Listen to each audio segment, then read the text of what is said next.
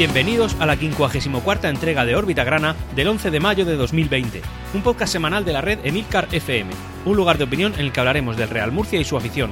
Yo soy Antonio Jiménez. Empezamos.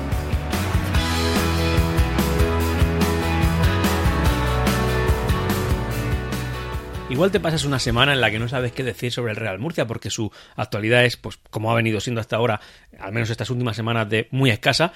Y otra semana de repente te plantas con que no sabes qué es lo que tienes que filtrar y qué no para que te quepa todo en un, en un formato de media hora, porque al final yo lo que intento es que esto no, no exceda de ese tiempo, media hora. Y resulta que esta es, es una de esas semanas. Es decir, se ha generado tanta actualidad, se ha generado tanto movimiento, sobre todo en la afición referente al tema de la ampliación de capital, que me van a faltar minutos para poder comentarlo todo. En cualquier caso, lo que voy a hacer es empezar ya con, todo lo que se ha generado esta semana, que desde luego ha sido un movimiento que nadie se esperaba y desde luego no promovido por el club, sino promovido por la gente. Y nada, vamos a hablar de todo lo que ha sucedido esta semana. Poniendo en primera plana y por supuesto en la, en la parte principal del podcast eh, la materia social, todo lo que ha sucedido esta semana en materia social. Principalmente han sucedido dos cosas, dos cosas que desde luego nadie se esperaba y que han tenido efectos tremendamente beneficiosos para la ampliación de capital de nuestro Real Murcia. Yo las voy a comentar de manera cronológica y bueno, básicamente, como digo, son dos. Por un lado nos encontramos a, Fresneda, que en Twitter es Sitofresni, arroba Sitofresni. Y eh, él se estuvo en Twitter pues comentándole a varias personas de clubes diferentes, no solo de nuestro Real Murcia, sino de clubes diferentes, que oye, que había una ampliación de capital en curso, que podían ayudar con, al Real Murcia, que esto podría venir bien y tal. La cosa es que dio con un señor de Mallorca, de Palma de Mallorca, que es arroba Jorinsky, con K, y empezado en doble, en doble L o L. Eh, y bueno, Jorinsky resulta que es un aficionado del Mallorca que em, empezó a comentar que había comprado acciones, empezó a comentarlo entre su propia afición y de repente, así, sin venir a cuento, se montó un bulo gigante en el cual pues una cantidad enorme de mallorquinistas y de gente de, Palma de Mallorca empezó a comprar acciones. De ahí, eh, vamos, se generaron aproximadamente unos 15-20 mil euros en ampliación de capital. Nos quedamos todos sorprendidos. Esto cogió tal magnitud que el propio Jorinsky fue entrevistado por la, por la televisión autonómica de, la, de, las Islas Baleares y también eh, ha sido entrevistado por la cadena COPE de su localidad y tal, porque al final él fue el que le pegó un empujón muy gordo, gracias al aviso que eh, Fresneda, nuestro aficionado Fresneda, Sito Fresni, desde al cual yo aquí saludo, bueno, pues mm, le instó a que lo hiciera y el hombre lo hizo, se vino arriba y desde luego encontró. Esta acción que Fresneda llevó a cabo de avisar a gente de otra afición eh, también ha cogido, digamos, otro cariz diferente, es decir, una magnitud también mucho más grande porque al final mucho, una cantidad grande de aficionados grana hemos estado eh, avisando, pues por ejemplo, que si a gente famosa, futbolistas famosas, influencers, tal, hasta el punto de que uno de los youtubers más famosos que tiene que, hay en España, que sería arroba Auronplay, compró una cantidad cercana a los 300 euros de acciones, el hombre lo puso y eso pegó otro empujón más a la ampliación de capital. En fin, la cosa es que eh, todo se ha movido de manera, en fin, que nos ha venido de cara. Sí que es verdad que todo esto son acciones, insisto, son populares, es decir, acciones promovidas por la afición, por personas concretas, personas particulares, no por el club. Luego, evidentemente, el club, a través de su cuenta de Twitter, pues se ha sumado a ellas y ha estado incentivándolas, pero realmente no son los ideólogos de todas estas acciones. No, tienen más que sumarse y evidentemente intentar eh, incentivarlas porque al final eh, son euros para las arcas del club. Por otro lado, también hay aficiones de otros clubes que se han estado movilizando, como ya por ejemplo he dicho la del Mallorca, también la del Racing, la del Castellón también a través de la Federación de la FPCAS, que sería la Federación de Peñas del Castellón. En fin, todo este tipo de equipos que, tienen, que sienten cierta simpatía por, por nuestro Real Murcia, por un histórico del fútbol español, se han movido y, oye, han incentivado que haya una gran compra de acciones. Pero luego resulta que ha habido otra acción que esta sí que ha estado más organizada, también por supuesto organizada totalmente por la afición, es decir, promovida por eh, gente en redes sociales, en, WhatsApp, en Twitter, en Instagram, todo moviéndose. A través de la cual yo tuve conocimiento en un principio gracias a Chema al cual desde aquí tengo el placer de saludar y por supuesto a su padre José María López Cano, que son bueno dos grandes murcianistas residentes en Cartagena, que bueno, en fin, desde aquí nuestra por esa parte, desde luego todo nuestro ánimo, nuestro apoyo, porque bastante difícil lo tienen que estar viviendo, eh, teniendo en cuenta la realidad que luego comentaremos el Cartagena está viviendo y en fin, todo el chaparrón que le tienes que venir por encima. Eh, don José María, muchas gracias porque lo ha tenido que hacer muy bien con su hijo para que organice la que ha organizado. Chema nos manda unos audios, él nos lo, nos lo va a explicar mejor de lo que lo puedo hacer yo y así que así por lo menos sabéis de primera mano cuál ha sido esta acción y que ha tenido unas, unos efectos tremendamente beneficiosos para la ampliación de capital. Buenas tardes, Antonio, ¿qué tal? Mira, te cuento, hace unos días eh, surgió toda la historia esta del, trending topic cuando un grupo de aficionados lo hicieron a, a nivel regional. Sacaron ellos que llegaron incluso a los 1600, me parece, o 2000 tweets, y consiguieron ser el teniente top número de la región de Murcia. Este movimiento vino dado por, por la compra de, de acciones también por parte de aficionados del Mallorca. Esta gente vio que era su momento y dijo, oye, para adelante con, con el tema. Yo contacté con ellos después de eso y les dije, oye, eh, la gente de Murcia está dispuesta a, a tirar para adelante con lo que sea. ¿Por qué no hacemos una campaña mucho más grande? ¿Por qué no nos organizamos bien y, y oye, y, procuramos llegar a algo más con, con, este tema? Y así fue, hicimos un grupo de WhatsApp. Y en ese grupo de WhatsApp, eh, con el enlace abierto, no le, hemos, no le hemos puesto pega a nadie para entrar. Todas las personas que han entrado han sido bienvenidas. Y de ahí pues hemos dado unas pautas o unos criterios para que la gente pudiese pudiese participar con, con ciertas normas y con cierta seguridad también en cuanto a los servicios de spam y, la vigilancia que tiene Twitter sobre este tipo de movimientos. La preparación eh, ha estado en torno a los 3-4 días, porque en principio queríamos hacerlo el domingo, pero decidimos de adelantarlo todo al sábado por el tema de que hubiese más tiempo con, con la tercera fase de la impresión de capital operativa para poder comprar la, las acciones antes de que llegase la, cuarta fase. Entonces, eh, esta tarde ha sido todo. Que venimos son las 7 de la tarde del sábado, ya sabes que hemos empezado sobre las 4. Y los resultados han sido muy satisfactorios. Eh, ayer por la noche ya teníamos compra de acciones por parte de de varios youtubers importantes a nivel nacional, como son DJ Mario, como son eh, Auronplay, Papi Gaby, eh, Spursito. La verdad es que hemos tenido mucho mucho apoyo por parte de, de este colectivo y, y, por parte bueno de, jugadores, de empresas, de medios de comunicación. Si me pongo a nombrarlos a todos, tenemos que sacar varios capítulos de este, de este podcast. Y esto no es cosa de una persona ni de dos. Estamos hablando de que son 20.000 tweets, más de 20.000 tweets. Y, y, quieras que no haya participado muchísima gente y, todo el mundo se ha comportado de una manera ejemplar. Entonces yo quiero agradecérselo a, a todo el mundo que ha participado porque, porque la verdad es que sabía que podíamos llegar a algo así porque nuestra afición, sabemos perfectamente cómo es nuestra afición pero me ha sorprendido gratamente tanto la compra de acciones por parte de personajes famosos y por gente conocida, como la acogida que ha tenido la campaña y la implicación de todo el mundo que ha participado, que ha sido increíble. Y si me lo permites, como, como último comentario, sí que me gustaría dar las gracias eh, a Carlos, que me ha ayudado muchísimo a organizarlo todo y a reclutar gente del, del mundo de Twitter eh, regional, del tema de fútbol en la segunda vez en Twitter y, y de todo este mundillo, todo este ecosistema que hay formado alrededor de la, de la plataforma. Y, eso, que ha sido una experiencia para recordar siempre. Yo aquí, desde órbita grana, no tengo más que palabras de, agradecimiento, gratitud, auténtica gratitud a gente como Chema, a gente como don José María, a los, a los compañeros, a los amigos que ha mencionado también Chema aquí en su audio, a todos ellos, porque son el mejor activo que tiene el Real Murcia. Si el Real Murcia está vivo, es por ellos. Puede sonar una exageración, unas palmaditas de amistad después de un gran momento. No, no, no. Es que si no fuera por este tipo de gente, por este tipo de personas que, que, arriman tanto el hombro de manera desinteresada simplemente por el amor a unos club, a su club, estaremos viviendo lo que, lo que han vivido en Salamanca, lo que han vivido en Badajoz, lo que han vivido tantas veces en Cartagena, lo que han vivido en la propia Murcia, con el Ciudad de Murcia, es decir, desaparición de sus propios clubes. Esta gente es un auténtico colchón, un auténtico sostén al Real Murcia. Estas acciones, que tan beneficiosas han sido, ya hablaremos de números, para nuestro Real Murcia, han sido promovidos de manera particular, desinteresada, totalmente sin ánimo de ningún tipo de lucro, simplemente por amor a unos colores.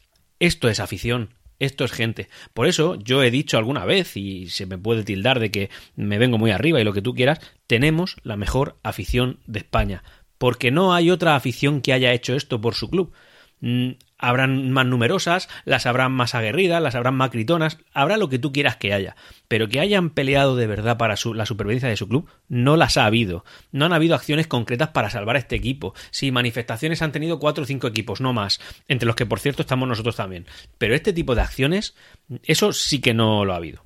Antes de todas estas acciones, voy a remontarme al principio de semana, ¿vale? Con la acción de eh, y Jorinsky y esta incluida.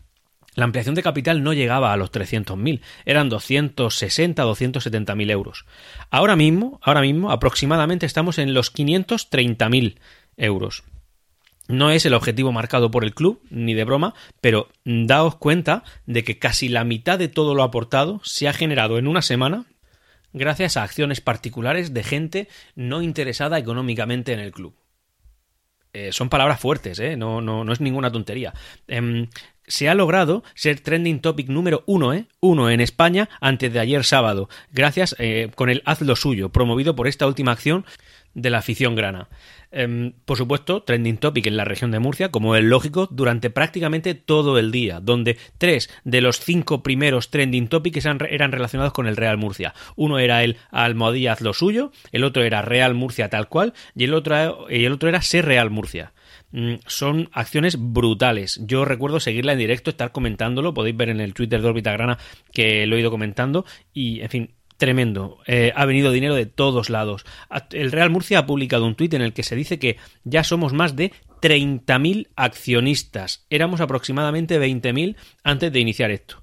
Las cantidades no son las que nos gustaría. Perfecto, hasta ahí estamos todos de acuerdo. Ahora bien, y os lo digo así de claro, 30.000 accionistas significa que hemos subido el número de personas diferentes que son propietarios del club en un 50%, en 10.000 personas. Es una locura, una locura.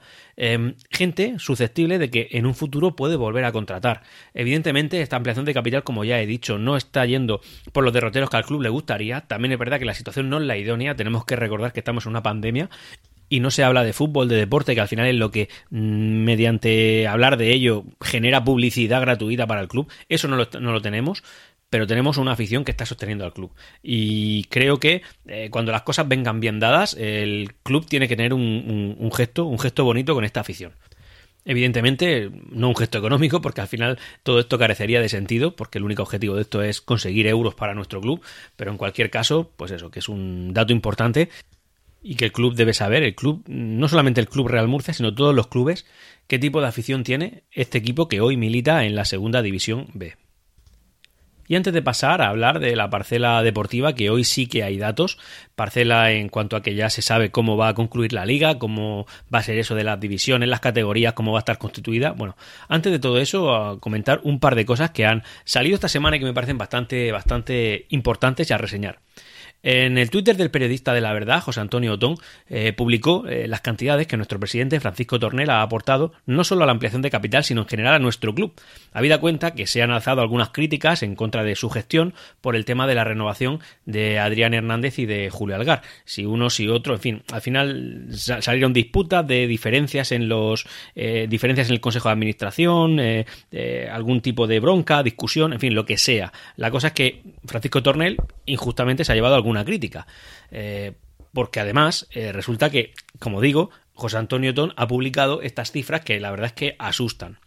Bien sabemos que en la primera ampliación de capital, la que tuvo lugar hace un par de años, eh, nuestro presidente se hizo máximo accionista al aportar la cantidad de 200.000 euros en acciones. Vale. Sabemos también que en esta segunda ampliación de capital aportó, creo que en la fase 1, la cantidad de 70.000 euros.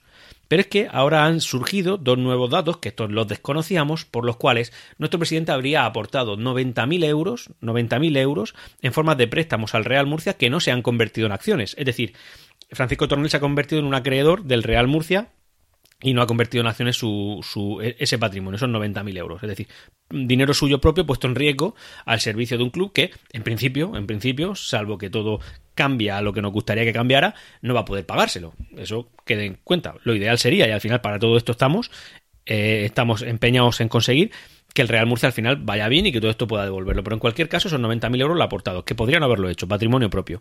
Y por otro lado, ha avalado también con su propio patrimonio la cantidad de 600.000 euros en pagares por el tema del eh, el cambio de naming del estadio, del estadio Enrique Roca. Así que aquí solamente con estos gestos, independientemente de que alguno pueda estar o no de acuerdo con su gestión, yo en cualquier caso creo que tampoco ha tenido tiempo de gestionar mucho en materia deportiva o más allá de lo meramente económico. Eh, creo que hay que darle un voto de confianza importante a Francisco Tornel y que al final tenemos que tener claro, Meridiano, que la decisión que él tome es decisión que tiene claro, que tiene clara, que va a mejorar nuestro club. Si no, él no la tomaría porque si no, no arriesgaría su propio patrimonio, no estaría aquí perdiendo más pelos de la cabeza solamente por intentar sacar una sociedad anónima deportiva. O sea, realmente esto, ahora mismo eh, tenemos la suerte, igual que lo tuvimos con Chema Almela, de que actualmente el Real Murcia está dirigido por gente que de manera desinteresada busca lo mejor para nuestro club. Lo primero que hay que decir en la parcela deportiva, y hoy viene densa es dar nuestra más sincera enhorabuena al Real Murcia Baloncesto. El Real Murcia Baloncesto ya es equipo de LEV Oro, es decir, es equipo de la segunda división del baloncesto nacional en España. ¿Cómo ha sido esto? Bueno, pues ha sido por eh, acceso directo, es decir, al final lo que resulta es que la competición, al igual que en el fútbol, ha tenido que ser totalmente suspendida. Ya en el órbita gran anterior lo critiqué por el tema de que me parecía injusto que los equipos de fútbol subieran los primeros y no lo hicieran, por ejemplo, los de baloncesto. Bueno, pues a la sorpresa para mí. Resulta que los de fútbol no, ahora lo explicaré, y los de baloncesto sí. Por lo cual, a falta de que el Real Murcia Baloncesto pueda aportar los avales que se piden y que pueda conformar un buen equipo, bueno, pues lo tenemos en la segunda categoría del baloncesto nacional. Eh, ¿Va a coincidir con el, con el Universidad Católica? Pues no, en principio parece que no, porque no parece que vayan a haber descensos de la ACB. Por tanto, eso no debe de pasar. Además que eh, no queremos que pase, sinceramente. Queremos que si algún día coinciden, coincidan en, en la ACB. Así que, por nuestra parte, mm, nuestra más sincera enhorabuena, Real Murcia Baloncesto, un ascenso que vamos a disfrutar mucho y desde luego veros en la Léboro mm, eh, jugando contra equipos grandes de la historia del baloncesto nacional, desde luego nos va, nos va a gustar mucho que luzcáis nuestro escudo, con el máximo de los orgullos. Por otra parte, a principio de semana, eh, como era de esperar, eh, la, en por la polémica que había surgido en cuanto si Julio o Adrián se había visto zanjada de un golpetazo en un vídeo muy bonito y muy, muy eh, optimista por parte del Real Murcia. Un vídeo en el cual pues se avisa que ambos quedan renovados para la próxima temporada. En el caso de Adrián Hernández, si se queda de sexto para arriba, automáticamente renovará otra temporada más. Y en la siguiente temporada, si asciende o se mantiene en segunda división, en caso de haber eh, ascendido la anterior temporada, pues eh, volverá a renovar de nuevo. Eh, no han trascendido las condiciones del contrato de Julio Algar, pero sabemos que al menos este año estará con nosotros. Y antes de pasar a la parte gorda de la, de la sección deportiva, comentar que el Real Murcia va a percibir la cantidad de 15.000 euros en concepto de formación en cantera de, por parte de la, de la UEFA. Es decir, la UEFA, por lo visto, tiene asociado, según la categoría en la que milites, que por el tema de formar a jugadores, pues se le da una cierta cantidad de dinero al equipo según la categoría en la que milita. Por tanto, los de primera división reciben cantidades que nosotros ahora mismo ni soñamos con tener. Los de segunda división reciben otras cantidades muy superiores a la que lo hacen los de segunda B. Y eh, los de segunda B reciben la cantidad de 15.000 euros. Esa es la cantidad que ha percibido tanto la Universidad Católica como el Cartagena como nosotros. Y nada, pues son euros que vienen a la, saca del Real Murcia, que desde luego son necesarios y, y muy importantes. Por otro lado, bueno, hablar que ya sabemos qué es lo que va a pasar con la categoría. La categoría queda suspendida y es muy importante el tema de saber quiénes son los campeones. ¿Por qué? Pues porque al final resulta que lo que, salvo que las autoridades sanitarias así lo decreten, se va a jugar el playoff, un playoff express. Es decir, Em, salvo que las autoridades sanitarias digan que no se puede competir y por tanto quedaría anulada la liga y parece que en ese caso ascenderían solo los primeros, lo, lo que hay ahora mismo sobre la mesa es que, sobre la mesa ya aprobado, que se va a jugar un playoff express, es decir, los cuatro primeros competirán en las mismas condiciones que si esa hubiera sido la clasificación al final de la temporada, es decir, los primeros contra los primeros, y a la misma vez jugarán los segundos contra los cuartos y los terceros contra los propios terceros. Una vez se hayan resuelto estas primeras eliminatorias, resulta que de los eh, 3 por 4 12 equipos que competían en eh, de segundo a cuarto, que competían del segundo al cuarto, de esos 12 equipos quedarán 6. A esos 6 se les sumarán los dos primeros perdedores, por tanto pasarán a ser otra vez 8, 6 más 2, 8. Y los dos vencedores de los primeros, esos ya han subido. Entre, entre esos 8 equipos se jugarán las dos siguientes plazas de ascenso a segunda división A. Y eh, así sería, básicamente, muy fácil. Salvedades. Bueno, pues para empezar, parece que, y esto no está cerrado, de la Liga de Fútbol Profesional no desciende ningún equipo. Por lo cual, la segunda división actual, que tiene 22 equipos, pasaría a tener 26. Por otro lado, estos playoffs eh, que he comentado no se van a jugar a ida y vuelta, normalmente se juegan a ida y vuelta. En este caso no van a ser a partido único. Van a ser también en sede única. Se habla y coge bastante fuerza de que será en el Pinatar Arena. Evidentemente será sin público, y para estos partidos podrán haber convocados hasta 20 jugadores. Dicho esto, no muchas más vueltas vamos a darle al tema de, cómo se va a organizar el playoff, porque a nosotros, sinceramente, ni nos va ni nos viene. De lo que se voy a hablar es de lo que se va a quedar. ¿Qué se queda? Bueno, pues resulta que una forma similar es la que va a haber desde tercera división a segunda B. Así que van a venir un kilo de equipos de tercera división a segunda B. ¿Cómo se va a quedar la categoría? Bueno, nuestra categoría se va a quedar, y ojo, eh, porque aquí viene la monstruosidad, se va a quedar con 100 equipos, no 80, 100. Ahora hablaremos de cuántos equipos hay en cada una de las terceras categorías de otras ligas eh, vecinas a la nuestra. Bueno, se quedan 100 equipos. ¿Cómo? Repartidos en 5 grupos de 20 equipos, es decir, lo que tenemos ahora más un grupo más de 20. Por tanto, de esos 100 equipos suben 4. Si antes de 80 subían 4, evidentemente las probabilidades de subir acaban de bajar. Una vez concluido esta temporada, con los, con los ascensos que se deriven, descensos, etcétera, etcétera, resulta que va a haber otra reestructuración más. ¿Para cuándo? Para la temporada 21-22. ¿Qué tipo de reestructuración? Bueno, nos lo han querido vender de una forma cuando claramente es otra cosa. Os explico, lo que nos han vendido es una categoría intermedia que esté entre la segunda división y la actual segunda división B. Qué bonito, ¿no? Los que estamos en segunda B, seguimos en segunda B y de, repente nos meten, nos adelantan por la izquierda una categoría, nos meten una categoría ahí en medio. Que igual nosotros estamos en esa categoría, pero es para que veáis cómo va el tema. Nos lo venden como esa intermedia. Resulta que Evidentemente a la primera división no afecta, a la segunda división no afecta, pero a la segunda B, a partir de ahí, todo el que no entre en esa categoría, la llamo pro ahora mismo, segunda B pro, por, por ponerle un nombre, aunque aún no lo tiene definido, vale, todo el que no entre en esa categoría, de ahí para abajo, todos los clubes del fútbol nacional descienden automáticamente una categoría. Evidentemente, salvo los que la desciendan por deméritos deportivos, que esos descienden dos. Ojo, ¿eh? Vamos a poner una categoría entre la segunda y la segunda B. No, señores, van ustedes a descender a todo el fútbol nacional. Una cantidad de cientos de equipos. Y nos lo pueden vender como nos lo quieran vender, pero no deja de ser un descenso. Eso lo que nos dice a nosotros es que esta semana, perdón, esta temporada, si al final todo acaba siendo así, porque el, porque el tema del COVID lo permite y tal, nos jugamos la vida, no lo siguiente, en mantener la categoría en esa segunda división B Pro. Tenemos que salvarla como sea, porque si no es que descenderíamos a lo que sería la tercera división, que es la cuarta categoría del fútbol nacional. Ojo, ¿eh? No es ninguna tontería. Estamos hablando de que para acceder al fútbol profesional ya no tendrías que tener un ascenso, tendrías que tener dos ascensos. Pero es que como este año se nos diera fatal y bajáramos de categoría, necesitarías no dos, tres ascensos para acceder al fútbol profesional. Sería el fin. O sea, sería el fin directamente. Y todo esto para que hayan cuatro equipos que asciendan al fútbol profesional. Date cuenta, la cosa no sería muy difícil. Yo, a ver, sabemos perfectamente que la Real Federación Española de Fútbol lleva tiempo queriendo reestructurar la segunda división B, y esto lo ha usado como una clara excusa, y para meter sí o sí por lo civil o por lo criminal a cuatro equipos en el fútbol profesional. ¿Por qué? Pues porque no pasaría nada y poco se rasgarían las vestiduras si se decidiera declarar nula la competición y que el año que viene se vuelva a competir tal cual está. Si no hay descensos, no hay ascensos y viceversa. Es que es lo mismo, no pueden haber una cosa y no la otra.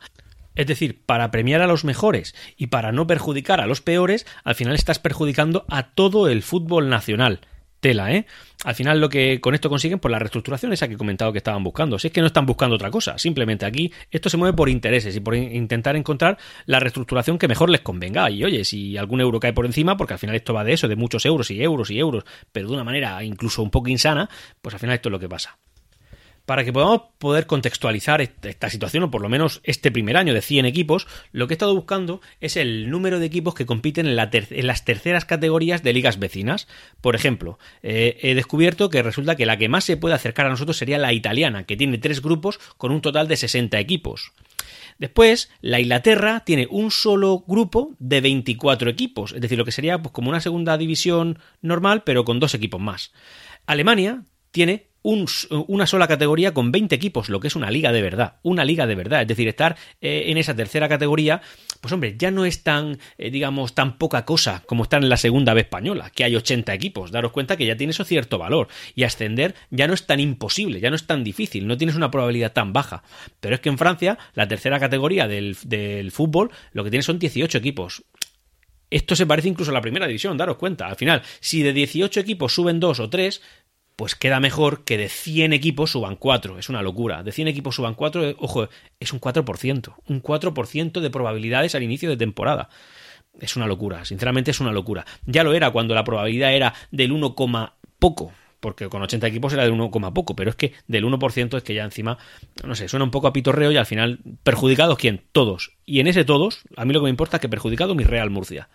Y así es como ha quedado el panorama de, de bueno, pues en fin, de la segunda división B, que al final parece que ha quedado un poco en una especie de, de amalgama de ligas malas, mal hechas, mal organizadas, improvisadas, trasnochadas, y en, esta es la que tenemos para subir el año que viene una liga que, al final pues no sabemos un poco, en fin, cómo, cómo, cómo cogerla por los pelos. Un año de transición en el cual difícil va a ser subir, pero hombre, desde luego lo que tenemos que hacer es intentar quedar lo más arriba posible para no darle una excusa a nadie para que nos bajen a la cuarta categoría sin merecerlo. Dicho eso, Ahora se abre una problemática también muy importante a la hora de fichar. Es decir, todo esto, que no deja de ser incertidumbre, que al final no sabes eh, cómo organizarlo, mm, los clubes se encuentran con el problema de que no saben cómo fichar. Es decir, ¿qué jugadores estarían dispuestos a venir a una liga de, de 100 equipos? Eh, ¿Cuánto hay que pagarles? ¿Cómo lo presupuesto? ¿Cuánto va a durar la liga? Porque no se sabe cuándo va a empezar ni lo que va a durar. Claro, todo eso hay que tenerlo en cuenta a la hora de hacer una oferta a un jugador. Así que el tema del mercado de fichajes, al menos ahora mismo, está parado y eh, será complicado más adelante. Hay equipos que ya se han quejado de manera formal. Eh, por ejemplo, lo ha hecho el, Club Deportivo San Fernando, que dice que se siente perjudicado con esto y que tomará medidas legales. Oye, pues normal. ¿Qué va a hacer el hombre? ¿Qué van a hacer? Esto, es un equipo que siempre se mueve por la mitad alta de la tabla, mitad alta, no, no llega casi nunca a playoff. Pero bueno, este año, por ejemplo, lo empezó compitiendo el primero de manera sólida y ahora me parece que está el quinto, que no es ninguna locura, pues un equipo que se siente perjudicado. El Córdoba también ha dicho que se siente tremendamente perjudicado y que tomará otras medidas. Y luego también han habido otras declaraciones de otros clubes que, oye, aquí han salido medianamente beneficiados, como por ejemplo la del, la del, Club Deportivo Badajoz, que ha afirmado que hay clubes que van a intentar forzar el tema del coronavirus, no sé qué habrá querido con forzar, es decir, eh, intentar que eh, salga algún positivo por algún lado. ¿Para qué? Para que todo este sistema se caiga, de manera que se suspenda la competición y entonces solo suban los primeros. Ha habido un presidente que se ha sentido totalmente atacado y afligido y por supuesto ha contestado. No voy a decir de qué equipo, ya vosotros lo sabéis, pero bueno, al final resulta que parece que cada cosa que se dice va contra un equipo en concreto y su presidente que eh, lo defiende todo con uñas y dientes, pese a que no haya nada que defender, ha vuelto a saltar. Y bueno, esto es todo lo que ha acontecido en cuanto al, al, cómo se va a organizar lo que queda de temporada, en el cual nosotros ni, ni participamos ni, ni, ni, lo merecemos. Y por otro lado, qué va a pasar con los próximos años, en lo cual los cuales, pues, igual que nosotros, pues cientos de equipos se han visto tremendamente perjudicados por decisiones que se mueven meramente por lo económico, por, por, por lo electoralista incluso, porque también han salido, han salido informaciones diciendo que todo esto se debe a que se aproximan las elecciones a la Real Federación Española de Fútbol y aquí lo que se busca es pues sacar un rendimiento, digamos, político, de alguna forma. En cualquier caso, cualquier comentario que tengáis a bien hacerme, pues yo estaré encantado de hacerlo. Lo podéis hacer en, Apple Podcast, en la, en la, página de Emilcar FM y también lo podéis hacer a través del correo electrónico eh, orbitagrana.gmail.com. Encantado de haber estado con vosotros una, una semana más y nos escuchamos la semana que viene. Y hasta aquí Órbita Grana. Espero vuestros comentarios en emilcar.fm barra Órbita Grana. Ah, y Siempre Real Murcia.